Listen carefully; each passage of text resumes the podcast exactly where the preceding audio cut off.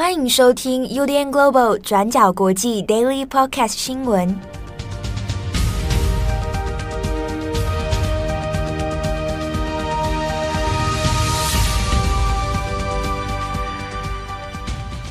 Hello，大家好，欢迎收听 UDN Global 转角国际 Daily Podcast 新闻。我是编辑七号，我是编辑木仪。今天是二零二二年十二月十三号，星期二。昨天我们好像有讲到做梦的事情，对，结果呢又有听友啊分享他们梦见转角国际的一些状况，嗯，那我们在今天节目的片尾再来跟大家分享。好，今天十三号，首先第一条，我们来看一下中国的疫情。那中国呢，先前已经可以说全面弃守动态清零政策了啊。那各地呢，当然就有传出，就是医疗的压力越来越大。然后呢，去医院就诊的这个情况呢，哦，看起来是比预期的还要人数来得多。那我们今天先来以北京为案例，哦，北京这几天看起来状况其实也是，诶，不太理想哦。包含说是去到医院要就诊的人数，那以及医院本身的这个能量哦，人力啊，各方面的资源啊，都现在面临几乎要面临是崩溃的一个状况。那我们看一下呢。这这几天哦，大概北京遇到什么样的情形？那北京呢，在十二号的时候有召开了这个疫情的防控新闻发布会。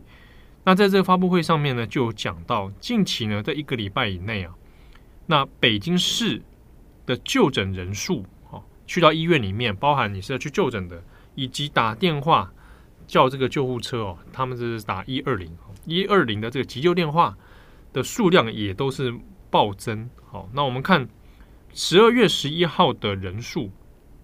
十二月十一号呢，整个北京市的这个患者哦，他是因为发烧、发热，然后去求诊的人数就有两万两千多人次。那这个是跟前一个礼拜比起来是成长了十六倍。好，那另一个呢是打一二零急救电话的数量。那在十二月九号的时候是最高峰啊，那最高峰是二十四小时之内呢就打了三万多通啊，那这是比平常同一个时期来讲平常的六倍。那这这个这些电话里面三万多通里面有一些是重复来电哦，那也有一些他并不一定是因为发烧或者是他可能确诊需要急救，好，那很多有一些是来询问他这个这个平常的身体健康状况，或者是。因为自己有发热发烧的状况，不晓得到底要不要去医院呢、所以打电话来做咨询啊。这全部种种加起来三万多通啊。那这个包含说是人数啊，包含是来电的的这个数量啊，那都比平常还要多很多。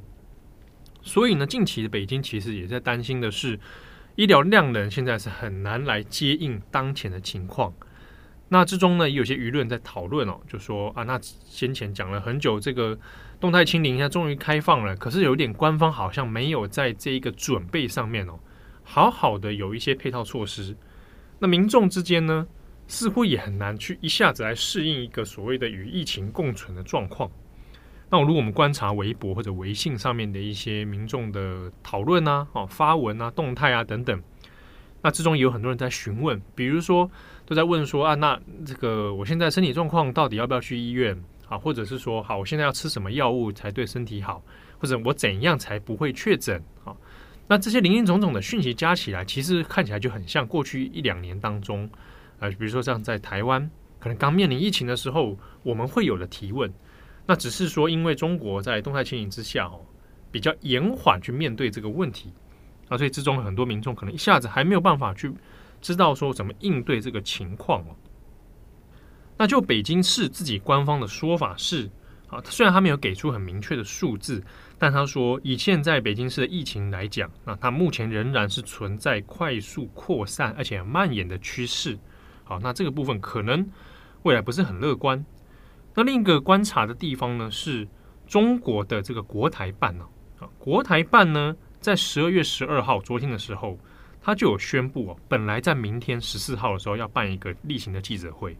结果呢？现在临时说要因为疫情的关系而取消。好，那你想说，那这个有什么好稀奇的吗？好，那是的确是有一点特殊哦。因为过去呢，国台办没有因为这样子，好，就这样子随便取消例行记者会。哈，那这是第二次因为疫情而取消例行记者会，所以的确可以研判说，北京现在这状况在疫情方面哦，可能主要的专注力现在在这个问题方面哦。那另外是看了一些医院的部分，那有一所这个北京的儿童医院啊，那这边我们看到一个资料是说，呃，除了平常就诊人数本来就多，收容的患这个这个儿童患者也比较多，但是呢，另一个问题是说，医院里面的医生啊，有超过六百名以上自己已经染疫了，但是呢，又没有办法随便离开他的工作岗位啊。与此同时呢，还是有很多的家长他带着小孩要来就诊啊。那这个小孩当中，有的人可能是发烧啊，有的人可能是确诊啊。那所以这个当中，在医院里面形成一个群聚感染的问题，那也有可能因为从医院这边哦再来向外扩散啊。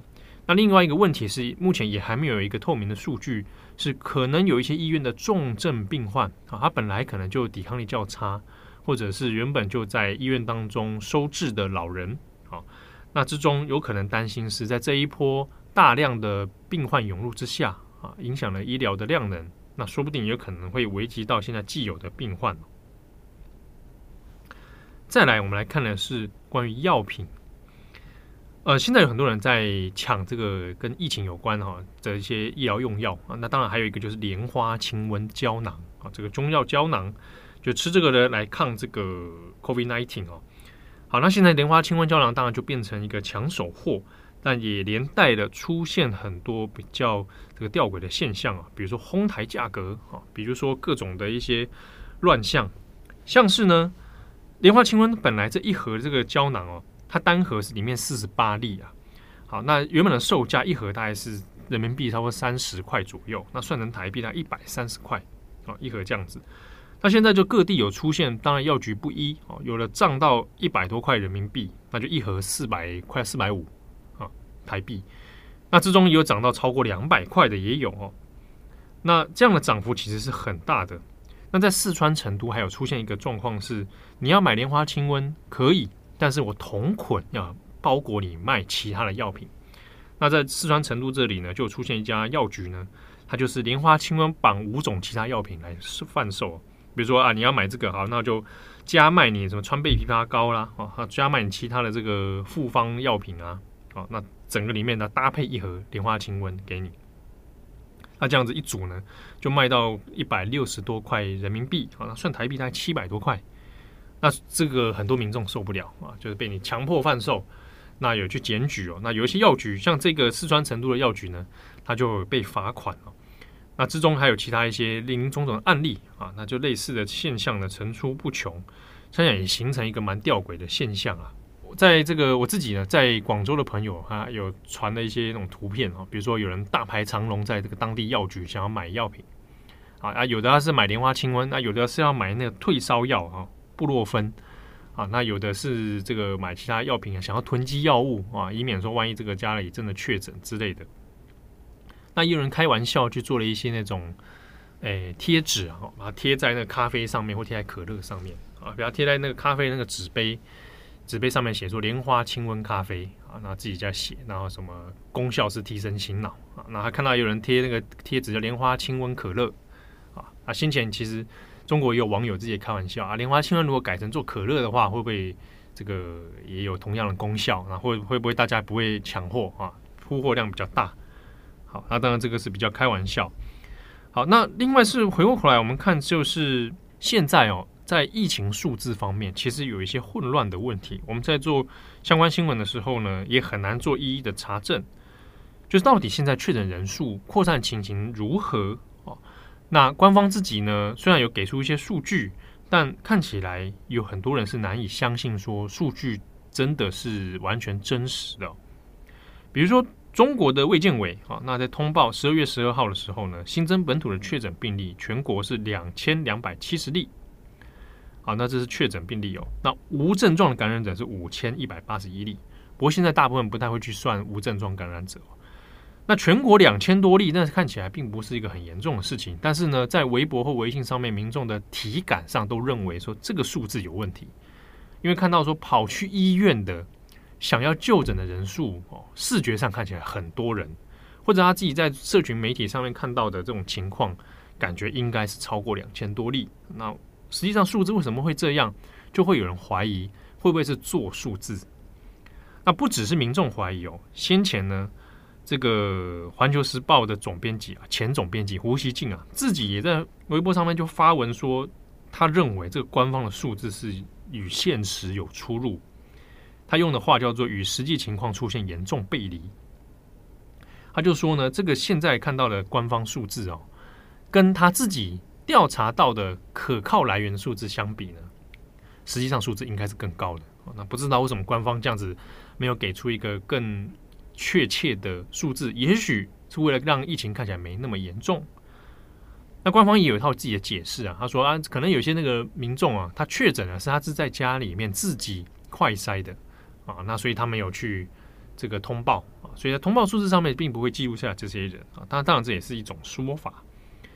那这个像是中国的一些媒体啊，像第一财经啊，他自己就有写说，的确从这个防疫新十条实施之后呢，那很多人就改成，那我不要去核酸了嘛，哦，我也不用去核酸了，那我就在家里自己做快筛，哦，他快筛有阳性，那我也不会去做通报，那官方也不会把这些人列入里面。所以呢，第一财经这边的说法就是，其实如果严格来讲啊，先前说的那个社会面确诊人数。那应该是超过多很多的啊，那只是没有被官方统计数字列入而已。好，那这个情况虽然先前大家也有预期啊，也许在开放之后数字会增加啊，但是现在看起来状况比原本预期的还要不乐观哦。那现在比较冲击就是新年跨年的假期要到，那再来就是农历新年也要到了。好，那会不会演变成更大一步的扩散？那届时中国政府又要该怎么处理哦？那这个都是后续值得观察的部分。好，那下一则新闻，我们来看一下 FTX。好，FTX 是全球第二大规模的加密货币交易所。那它在十一月十一号正式宣布破产了。他们的创办人也是前 CEO，叫做弗瑞德 （Sam Bankman-Fried）。那原本的身价是一百六十亿美元。换算成台币大概是五千亿美元的身价，这么多。但是因为 FTX 公司出现，例如说像擅自挪用客户资金啊，还有错估风险等等的一连串的资金问题，所以在上个月宣布破产之后，弗瑞德的身价也从原本的一百六十亿美元跌到归零。那 FTX 破产之后，本身也留下超过八十亿美元的资金缺口。所以说，这个缺口差不多有台币两千四百五十亿这么多。那在台湾的受害者也有超过三十万人哦。初估台湾人的损失的总金额是超过台币一百五十亿。那 FTX 破产呢，也引起了全世界的震撼。在这之中，就很多人好奇说，到底为什么 FTX 会走上破产这条路？还有这个创办人弗瑞德，他到底是谁？好，我们先来看看弗瑞德。他从二零一四年从麻省理工学院毕业，今年三十岁，非常的年轻哦。那他在毕业之后，认为比特币作为这个加密货币是有买低卖高的商机，所以他在毕业四年多之后，在二零一九年创办了这个加密货币交易所 FTX。那他也曾经挤进美国四百大富豪的排行榜，成为史上最年轻的千亿富豪。那在一夕之间，他也变成啊币圈人口中的这个天才少年弗瑞德。但是 FTX 他自己把客户的资金，还有他们旗下的一个叫做阿拉美达研究的交易机构的这个资金哦混在一起。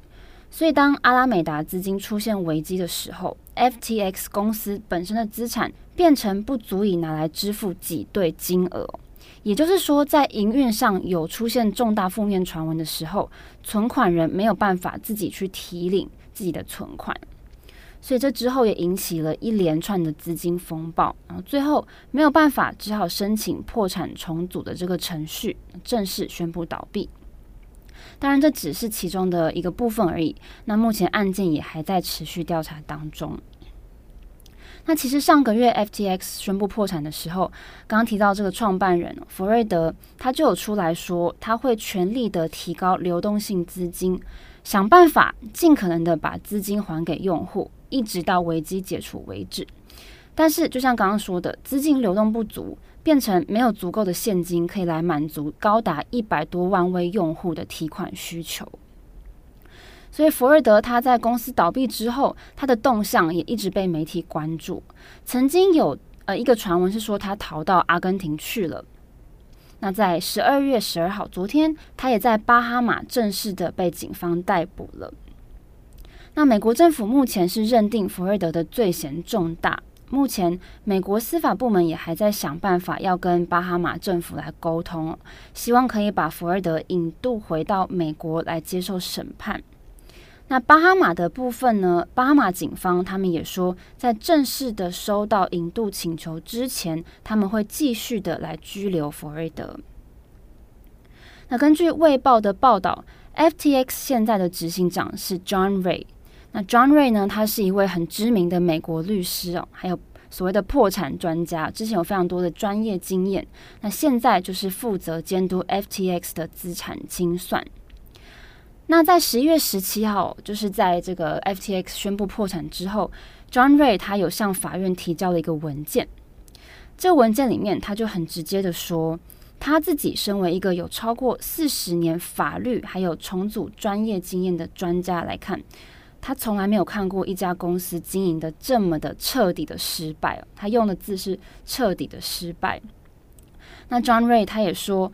在调查之中，他发现 FTX 的内部只有支离破碎的监管系统，还有完全缺乏可信度的财务资讯。好，那在 FTX 破产之后呢？除了刚刚说到有留下两千四百五十亿台币左右的这个资金缺口，那受影响的还包括了跟 FTX 还有阿拉美达研究相关联的一百多家企业，所以受波及的范围是相当的大。所以，因为加密货币目前是缺乏政府的监管，那导致真的发生事情的时候，用户有很高的几率是没有门路来求助的。所以，随着 FTX 的破产案件之后，很多投资者对于加密货币行业的信心也受到了影响。那未来各国政府是不是应该纳管加密货币呢？还有要怎么管？还有由谁来管？那这个最近也成为大家的讨论焦点之一。好，那下一则我们来看一下，这是读者讯息的提问，就有问到说，因为刚好我们昨天有讲日本的年度汉字啊，那中间呢刚好有人问到说，诶，因为昨天的汉字是讲到战嘛，啊，那战这个意思里面也有包括了战争意识的问题，那也提到北韩跟日本之间的关系，那就有读者来问说，关于北韩跟这个试射导弹，然后跟日本之间，哦，那当然会引发一些紧张。那读者的问题是想问说，诶，那岸田文雄啊，他现在是现任的首相，那目前对待北韩的政策上面有跟过去有什么的政府有什么不同吗？好，那或者是在岸田的这个内阁的这个任内呢，中间在军事外交政策上面的美国因素是什么？哦，那这问题其实蛮大的。不过的确，我们来讲是中央国际在今年度比较少针对北韩试射问题来做新进度的讨论。好，那原因是因为虽然说次数跟频率增加了，但在整体进度上面其实没有太多实质的进展。那过去几年当中，我们其实谈过了，已经讲过这个状况哦。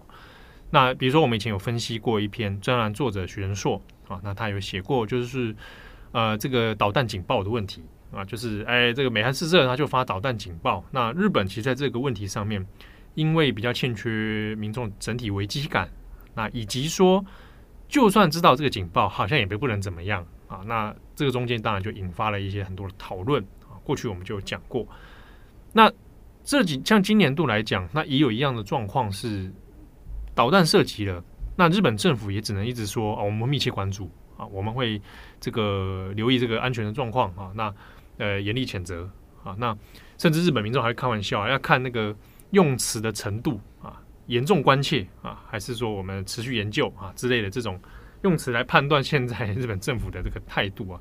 但的确，也就是在实质上面，你很难再去有一些呃实物上的进展哦。不过呢，就岸田政政权内阁来讲，你说他的政策跟过去有什么不同？基本上仍然是延续自民党政权的一个一贯路线哦。就当然对北韩来讲，它是要有一些防御能力的。